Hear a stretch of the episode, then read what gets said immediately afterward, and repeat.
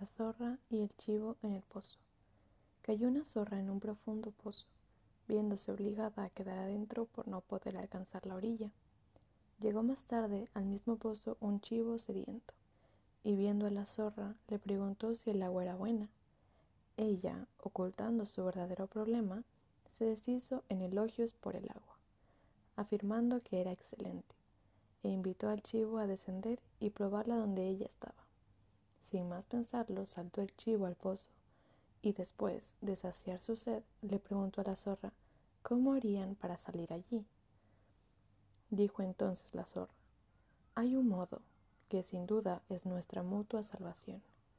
Apoya tus patas delanteras contra la pared y alza bien arriba tus cuernos. Luego yo subiré por tu cuerpo y una vez afuera tiraré de ti. Le creyó el chivo y así lo hizo con buen gusto. Y la zorra, trepando hábilmente por la espalda y los cuernos de su compañero, alcanzó a salir del pozo, alejándose de la orilla al instante sin cumplir con lo prometido. Cuando el chivo le reclamó la violación de su convenio, se volvió la zorra y le dijo, Oye, socio, si tuvieras tanta inteligencia como pelos en tu barba, no hubieras bajado sin pensar antes en cómo salir después. Moraleja.